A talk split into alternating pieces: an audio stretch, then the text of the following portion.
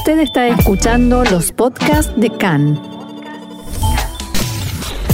CAN, Radio Nacional de Israel. Hoy, lunes 10 de mayo, 29 del mes de Iyar, estos son nuestros titulares. Más enfrentamientos violentos y decenas de heridos en Jerusalén aumenta la tensión de cara a los festejos de Yom Yerushalayim. Hamas volvió a disparar cohetes hacia el sur de Israel. Se registraron más de 50 incendios por globos lanzados desde Gaza. Comenzó la investigación policial de la tragedia en el Monte Merón con detenciones, interrogatorios y allanamientos.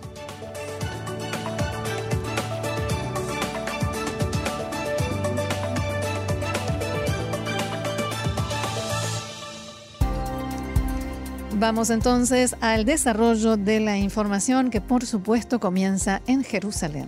Gracias Roxana. Esta mañana se vivió otra jornada de violencia en la capital y las autoridades decidieron prohibir el ingreso de ciudadanos judíos al Monte del Templo el día en que se conmemora la reunificación de Jerusalén tras la Guerra de los Seis Días en 1967.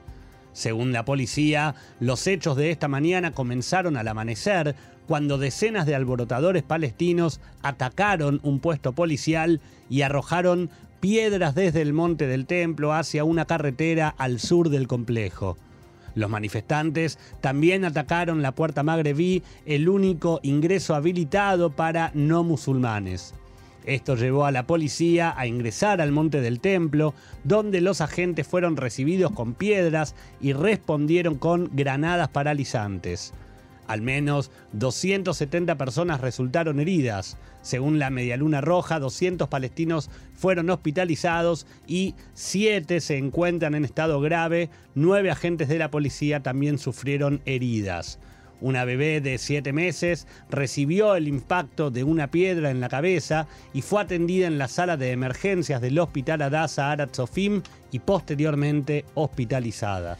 Circulan en las redes sociales y en televisión y por todos lados ya imágenes del casi linchamiento que sufrió un joven judío de 28 años que conducía su auto cerca de la Puerta de los Leones en la ciudad vieja. Tremendas imágenes, es Impresionante. Al al recibir eh, piedras de parte de los transeúntes, este joven perdió el control del vehículo, impactó contra uno de los transeúntes, contra uno de los agresores, lo atropelló de alguna manera, chocó contra la vereda y quedó atrapado en el auto, pero segundos después, realmente son muy pocos segundos después, es rescatado por un policía que logra dispersar a todos los agresores con disparos al aire y logra sacarlo del auto herido, eh, herido no gravemente herido, pero, pero sí herido, ensangrentado. Sí, ensangrentado, una imagen pero diría sobre todo muy triste. Diría de todas maneras que creo que la sacó bastante barata. Sí, señor. Miles de palestinos habían pasado la noche en el complejo de Al-Aqsa, abastecidos con piedras y formando barricadas sobre las puertas. La policía llegó a ingresar a la mezquita y videos que circularon por redes sociales muestran el uso de granadas antidisturbios dentro del edificio. Al lograr disipar las escaramuzas, la policía decidió clausurar y custodiar todos los accesos al monte del templo. Alrededor de las 12 del mediodía, las fuerzas de seguridad israelíes se retiraron de la explanada de las mezquitas y permitieron la entrada de los feligreses musulmanes. De inmediato hubo festejos y cánticos de triunfo. Recordemos que los judíos pueden ingresar al monte del templo en días y horarios limitados, en ciertas ocasiones, custodiados y que tienen terminantemente, prohibido rezar cuando están en el monte del templo.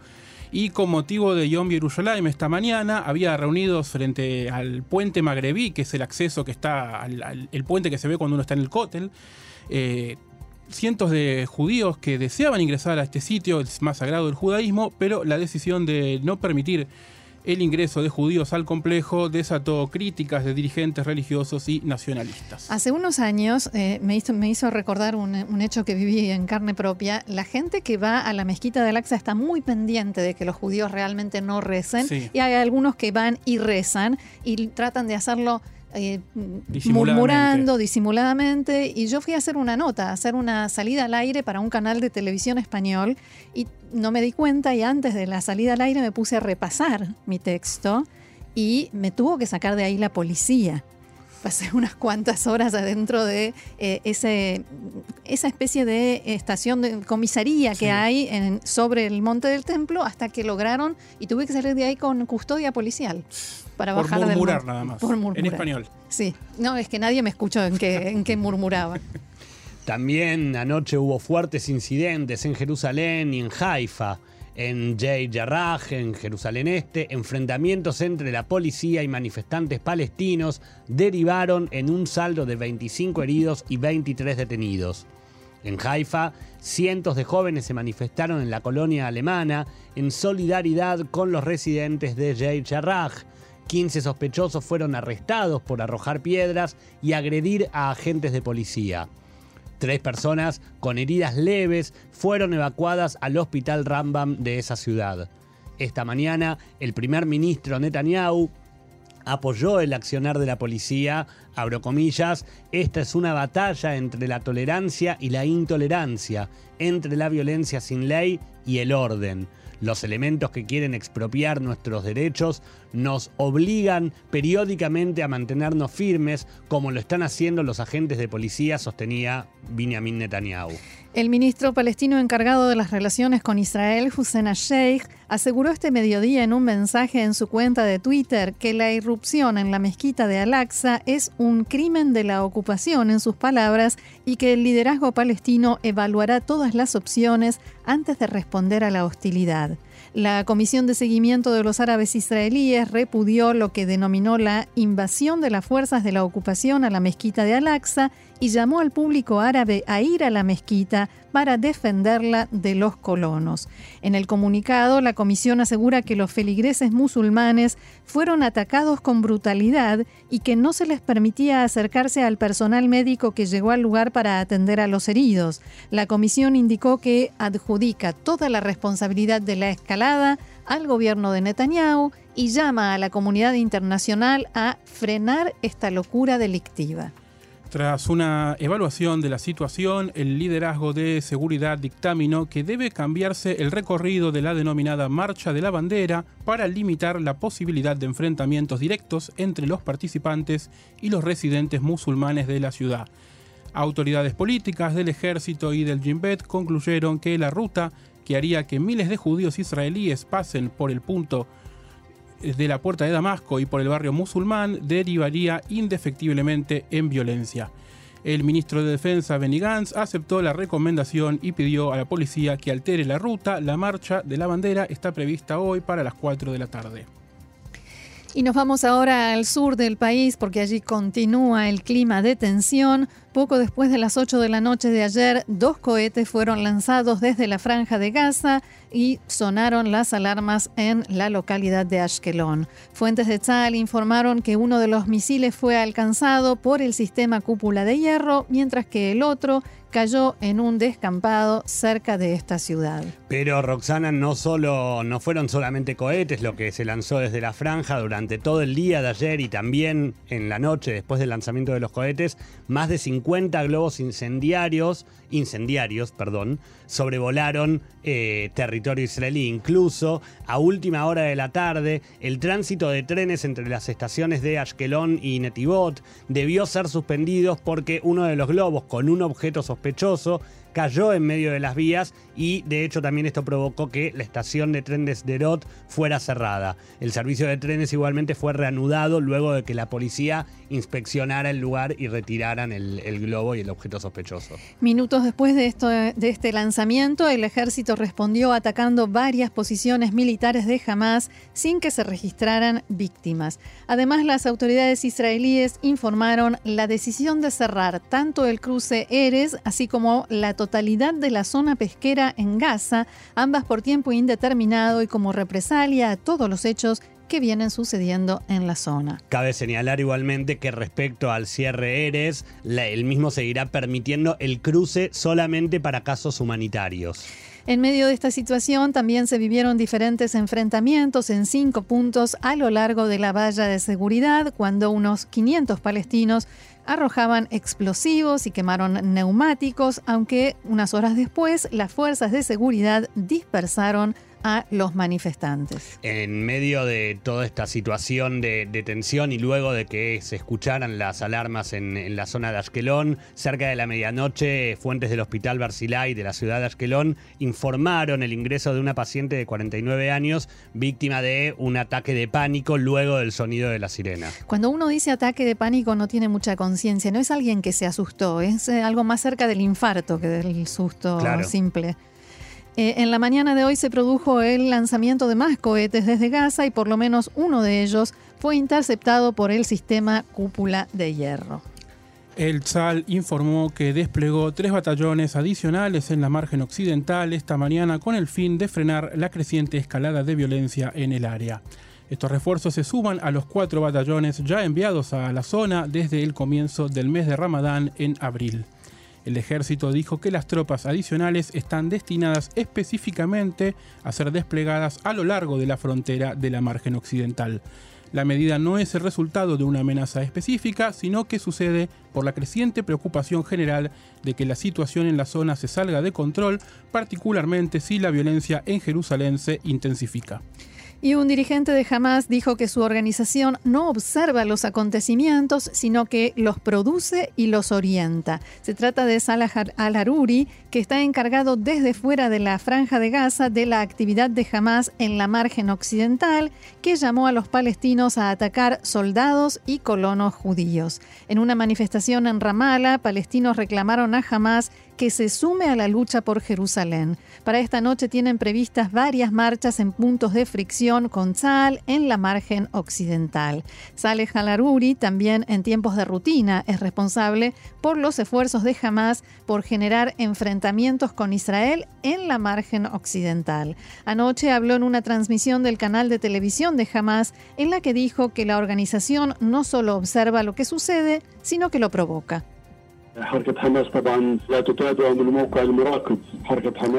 Hemos reclutado todas nuestras fuerzas, incluidos los medios de comunicación de Hamas, que animan e impulsan a la gente a salvar la mezquita de Al-Aqsa.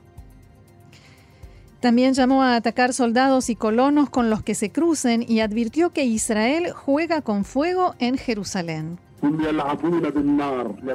El ataque a la mezquita de Al-Aqsa es como jugar con dinamita que quemará las cabezas de los colonos.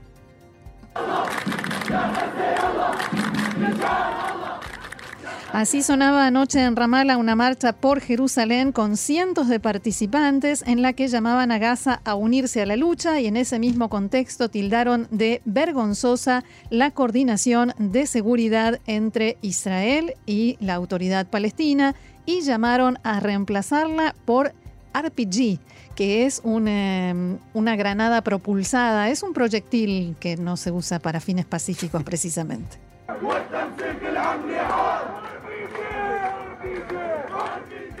RPG, se escucha ahí. En el cruce de Belén, cerca de Ramala, algunas decenas de jóvenes palestinos protagonizaron enfrentamientos violentos con las fuerzas de seguridad israelíes, tanto allí como en la manifestación que se realizó en el centro de Ramala, se podía ver a varios de los líderes de mayor rango de Hamas en la margen occidental, junto con representantes de partidos palestinos decepcionados por la cancelación de las elecciones en la autoridad palestina. También en Naplusa hubo una marcha de solidaridad y protesta por lo que sucede en Jerusalén. El partido Fatah y otras organizaciones llamaron a los asistentes a ir en forma masiva a los puntos de fricción con las fuerzas de seguridad Itzal en toda la margen occidental. El Ministerio de Relaciones Exteriores de la Autoridad Palestina hizo un llamamiento al Consejo de Seguridad de la ONU para que brinde protección a los palestinos debido a lo que denominó el acoso de nuestro pueblo en general y de nuestros lugares sagrados en particular. En este sentido, este mediodía el presidente de la autoridad palestina, Mahmoud Abbas, volvió a condenar a Israel después de los enfrentamientos de la mañana de hoy. El portavoz de Abbas, Nabil Abu Rudeina, dijo que el brutal asalto de las fuerzas de ocupación israelíes a los fieles en la bendita mezquita de Al-Aqsa y su explanada es un nuevo desafío para la comunidad internacional, especialmente a los esfuerzos que está realizando el nuevo gobierno de Estados Unidos. Abu Rudeina aseguró que el gobierno israelí hace caso omiso de los esfuerzos e intervenciones internacionales. El liderazgo palestino y nuestro pueblo no permitirán que estos planes israelíes pasen desapercibidos. Comenzó la etapa de interrogatorio a personas involucradas en la tragedia que se produjo en el Monte Merón durante la celebración del Akba Omer, en la cual 45 personas resultaron muertas y al menos 150 sufrieron heridas de distinta consideración. Las investigaciones se llevan a cabo en la Unidad Lab 433, Unidad Nacional de Investigación de Crímenes Graves, Crimen Organizado y Corrupción Pública, y en la Unidad de Investigaciones Internas de la Policía. Los dos ingenieros que aprobaron los planos de la explanada de la tumba de Rabbi Shimon Bar en Merón fueron detenidos esta mañana y sometidos a declaración indagatoria en dependencias del Departamento de Investigaciones LAB 433 de la Policía. Agentes policiales también realizaron allanamientos en las viviendas de los dos ingenieros, uno de los cuales estaba a cargo de seguridad de, de, seguridad de la infraestructura y el segundo se desempeñaba como asesor en el área. El inicio de la investigación se demoró en primer lugar debido al respeto perdón, por la primera semana de duelo de las familias de las víctimas y al mismo tiempo por la falta de claridad y definición sobre si se formará o no una comisión investigadora estatal, independiente o gubernamental. Otro tema, hace instantes se liberó el cruce de Ayalom en el centro de Tel Aviv luego de que unos 300 médicos que se manifestaron desde la plaza frente al Teatro Abima bloquearan el paso de automóviles durante casi una hora. Roxana, ¿qué pasó? ¿A qué se debe esta manifestación? ¿Querés decir a quién, le tocó, a, quién le tocó manifestar hoy? Desde las 7 de la mañana de hoy, la Asociación de Médicos de Israel lleva adelante una huelga en medio de un reclamo para que el Ministerio de Finanzas no elimine unos 600 puestos de trabajo de profesionales de la salud que fueron contratados durante la etapa de la, pandemia de coronavirus.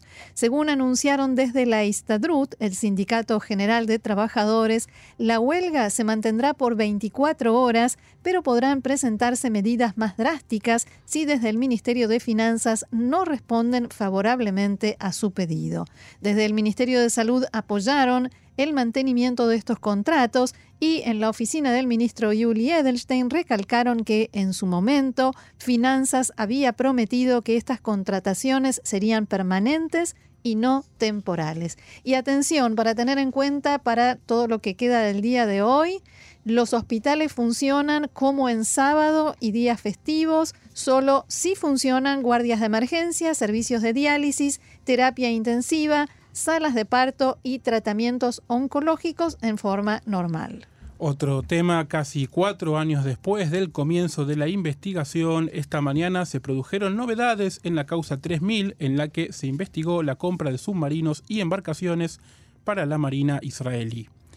En la mañana de hoy fueron presentadas demandas contra siete involucrados acusados de haber manipulado licitaciones relacionadas con la adquisición de submarinos. Al mismo tiempo, la Fiscalía le comunicó al excomandante de la Marina, Eliezer Merom, conocido como Chaini, y al abogado y allegado al primer ministro David Shimron, que las causas contra ellos fueron cerradas. Los acusados contra los cuales se presentaron las demandas son Mickey Ganor, que era el representante de la corporación ThyssenKrupp en Israel, que aceptó ser testigo de cargo y después se arrepintió. También Abriel Bar Yosef, que en esa época era vicejefe del Consejo de Seguridad Nacional, David Sharan, que era director de la oficina del primer ministro, el exministro y expresidente de Keren Ayesod, Eliezer Modi Sandberg, el empresario y asesor político del ministro Yuval Steinitz, y asesor de medios Shai Brosh, perdón, no dije el nombre, y el asesor de medios de comunicación Itzhak Tzahi Liver. Vamos ahora a información del ámbito político porque continúan las conversaciones, negociaciones y reuniones en el marco del intento por formar gobierno en el autodenominado bloque del cambio. Se estima que el partido árabe RAM, que encabeza el legislador Mansur Abbas, va a respaldar la formación del gobierno de unidad encabezado por Yair Lapid y Naftali Bennett, que ocupará en primer lugar el cargo de primer ministro.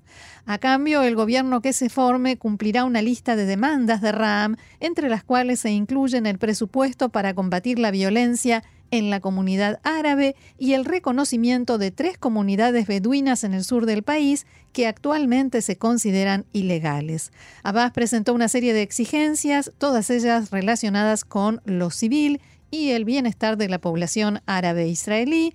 Mansur Abbas se reunió por separado con Yair Lapid y con Naftali Bennett y se estima que hoy llevará a cabo, en realidad ya no se estima, se acaba de confirmar que va a llevar a cabo una reunión hoy a las 4 de la tarde, ¿no? cuatro y media. Cuatro y media de la tarde. Por ahí se suspende un ratito por, por el tráfico, pero... Sí, y si es en Jerusalén, sin duda. Exactamente. Y también se dio a conocer hoy que eh, el próximo 2 de junio será la elección del próximo presidente de Israel. El, nuestro presidente, Rubén Rivlin, termina su mandato. Por tanto, la presidencia de la Knesset anunció este mediodía que fue aceptada la propuesta de que las elecciones se lleven a cabo el miércoles 2 de junio. Todos los interesados en presentar candidatura deben contar con las firmas de al menos 10 parlamentarios antes de la noche del miércoles 19 de mayo. Información del ámbito internacional, las autoridades de Irán confirmaron por primera vez públicamente que están llevando a cabo contactos con Arabia Saudita y que hay posibilidades de solucionar los problemas entre ambos países. El portavoz del Ministerio de Relaciones Exteriores, Said Yatzibadeh, dijo que el fin de las tensiones entre estos dos países del Golfo Pérsico es interés de toda la región intentaremos hacer los máximos esfuerzos para solucionar los problemas entre ambas naciones. Este comunicado oficial se dio a conocer después de que se publicaran informes norteamericanos según los cuales factores gubernamentales israelíes y sauditas llevaron a cabo recientemente conversaciones para restaurar las relaciones bilaterales suspendidas desde hace cinco años. Vamos entonces, antes de irnos hacia el último tema y empezar a finalizar, empezar a finalizar nuestro programa eh, con los datos del coronavirus. Yo primero les quería preguntar si alguno quiere presentar candidatura para presidente. Sí, por supuesto. Sobre todo porque el 2 de junio es mi cumpleaños, así que puedo ser electo presidente del país. Se mandó la propaganda. te, te, un lindo regalo, ¿no? Exactamente. Además, cualquier ciudadano puede ser, puede ser eh, candidato a presidente. Por Lo dijo Susina Bot, que dijo un chico, un preso, por lo cual tal vez no cualquiera en realidad puede serlo. Eh, no, no, pero nosotros... Yo no soy cualquiera. eso, y si presentás candidatura, nosotros votamos por sí. vos. Gracias. Es más, yo voy como candidato a presidente, Mariano Mann, ministro de Ciencia y Tecnología. Ya lo dijimos. Sí, señor. Vamos ahora sí con los datos del coronavirus. El Ministerio de Salud informa en su sitio oficial de Internet que hasta su última actualización, ayer se registró un total de 34 nuevos casos de infectados con coronavirus. Según los datos proporcionados sobre las pruebas realizadas, esto significa un 0,1% de resultados positivos. Actualmente, Israel tiene 893 pacientes con el virus activo, de los cuales 81 se encuentran en estado grave y 48 requieren la asistencia de un respirador. Por segundo día consecutivo, luego de varios meses, eh, el número de pacientes activos con el virus activos desde ayer fue menor a mil casos diarios. Desde el inicio de la pandemia, más de 838 mil personas contrajeron coronavirus, de las cuales 6.377 de ellas fallecieron a causa de la enfermedad. Bien, números optimistas si los comparamos con los que hemos tenido alguna vez y con los que lamentablemente hay en... Se siguen registrando en el mundo. Exacto.